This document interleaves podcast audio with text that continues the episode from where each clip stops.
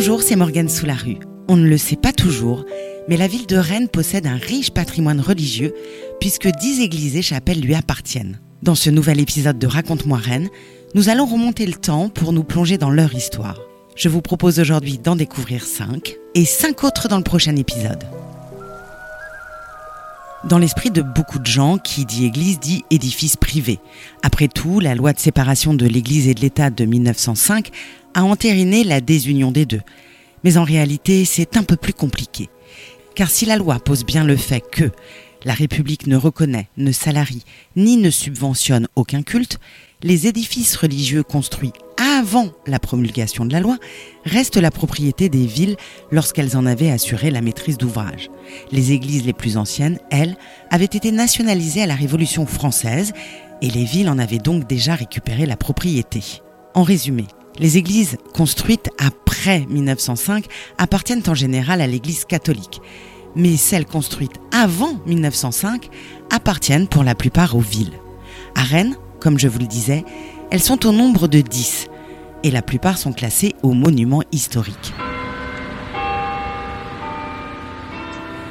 Pour commencer notre exploration, dirigeons-nous vers la place Sainte-Anne. L'église de Saint-Aubin, alias Basilique Notre-Dame de Bonne Nouvelle, donne l'impression d'avoir toujours été là, juste à côté du couvent des Jacobins.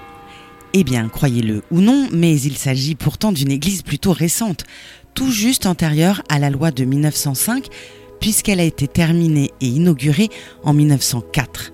Enfin, terminée, il faut le dire vite, car malgré 20 années de travaux, cet édifice imaginé par Jean-Baptiste Marteneau n'a jamais été achevé ni à l'intérieur, où la décoration est plutôt pauvre, ni à l'extérieur, puisque sa façade principale n'a jamais été réalisée. À l'origine, sa construction faisait partie d'un plan beaucoup plus large de restructuration de la place Sainte-Anne, qui prévoyait notamment la percée d'une nouvelle voie pour prolonger la rue de l'Horloge. Mais ce plan-là, comme l'église, n'a jamais abouti. Alors pourquoi construire une église ici? Eh bien, en fait, pour en remplacer une autre. À l'époque, la construction de l'église Saint-Aubin s'inscrivait dans un mouvement national de remplacement du parc immobilier paroissial dont je vous épargne les détails. Car juste à côté de l'édifice que nous connaissons aujourd'hui, sur la place Sainte-Anne donc, se trouvait auparavant une autre église qui portait le même nom. Une église qui avait d'ailleurs la réputation d'être le plus pauvre des sanctuaires de Rennes. Un bâtiment qui ne marquait pas vraiment les esprits donc, et qui avait même déjà failli être rasé en 1791 avec l'idée de récupérer ses matériaux pour aider à bâtir la cathédrale Saint-Pierre. Petite précision au passage, si les églises relèvent du patrimoine communal, les cathédrales sont aujourd'hui la propriété exclusive de l'État. Toujours est-il que le projet ne sera pas retenu et qu'il faudra finalement attendre 1904 pour que cette ancienne église soit rasée en même temps que la nouvelle sera inaugurée. Et si vous êtes curieux et que vous poussez les portes de l'église, une petite surprise vous attend sur l'un des vitraux puisque l'on y voit un char des forces alliées roulé sur un drapeau nazi. Oui, ça change des scènes religieuses. Allez, continuons la promenade jusqu'à l'église Saint-Germain, à quelques pas. Vous le savez peut-être, il s'agit de l'une des plus anciennes églises de Rennes, puisqu'elle a été construite entre 1470 et 1690. Et elle accueille un trésor, le plus ancien vitrail de la ville, qui est daté du XVIe siècle et qui est en réalité composé de plusieurs anciens vitraux de l'église. Petite curiosité également, le grand vitrail coloré derrière le chœur est en fait un réassemblage de vitraux détruits à la Révolution et qui avaient été assez miraculeusement retrouvés dans un tonneau au XIXe siècle. Deux œuvres en tout cas qui ont survécu au bombardement de la Seconde Guerre mondiale qui avait tout de même fortement endommagé l'église Saint-Germain. Et Saint-Germain n'est pas la seule église à avoir souffert des bombes. En fait, c'est l'occasion de vous parler de l'anomalie qu'est l'église Saint-Laurent à Morpas. Car cette église ne s'est pas toujours trouvée là. Avant 1939, elle se trouvait près de la polyclinique Saint-Laurent. Sauf que pendant la guerre, un lâcher sauvage d'obus incendiaires va très lourdement l'endommager et la rendre inutilisable. La ville va donc décider de la reconstruire à Morpas dans un style qui n'a vraiment rien à voir avec la première, puisque la nouvelle a une architecture typique des années 1960. Bref, si vous vous posiez la question, vous êtes désormais fixé.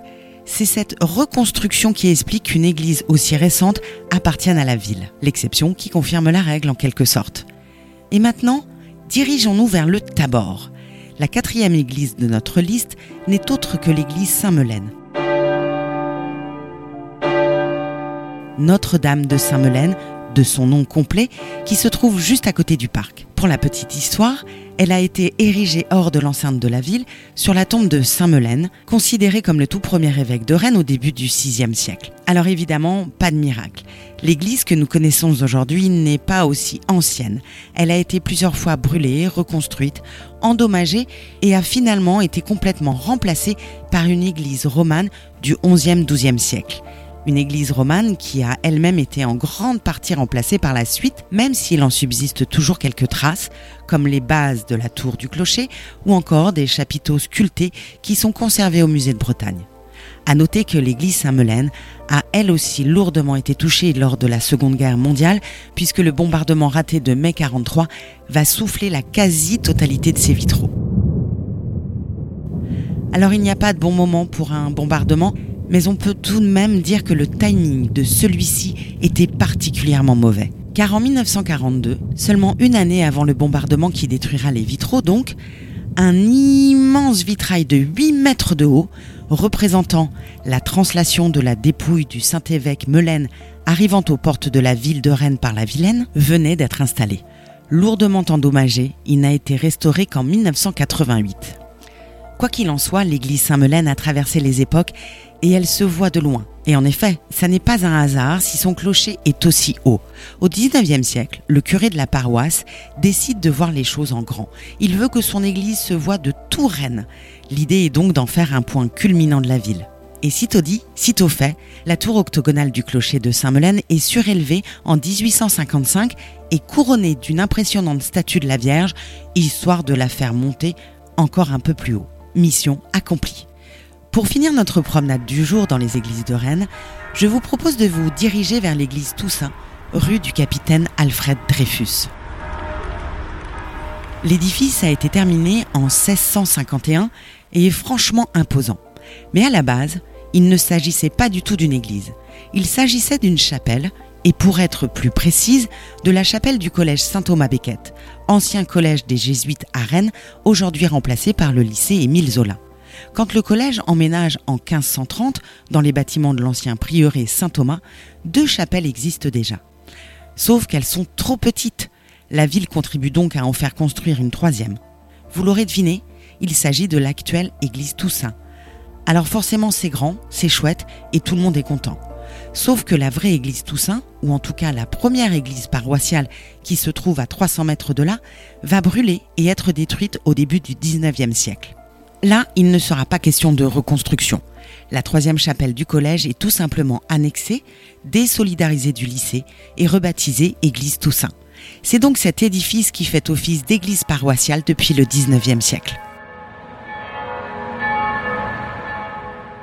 Notre voyage dans les églises de Rennes s'arrête ici pour aujourd'hui, mais je vous donne rendez-vous au prochain épisode pour découvrir la deuxième partie de la saga. Je vous y dévoilerai les incroyables miracles dont l'église Saint-Sauveur a été témoin, les étonnantes vies de la chapelle Saint-Yves, ou encore quelques anecdotes croustillantes sur l'église Saint-Étienne et son quasi-homonyme, le théâtre du vieux Saint-Étienne. Les églises de Rennes, épisode 1. C'était Morgane sous la rue. Je vous dis à bientôt pour un nouvel épisode de Raconte-moi Rennes, votre série de podcasts sur l'histoire de notre ville.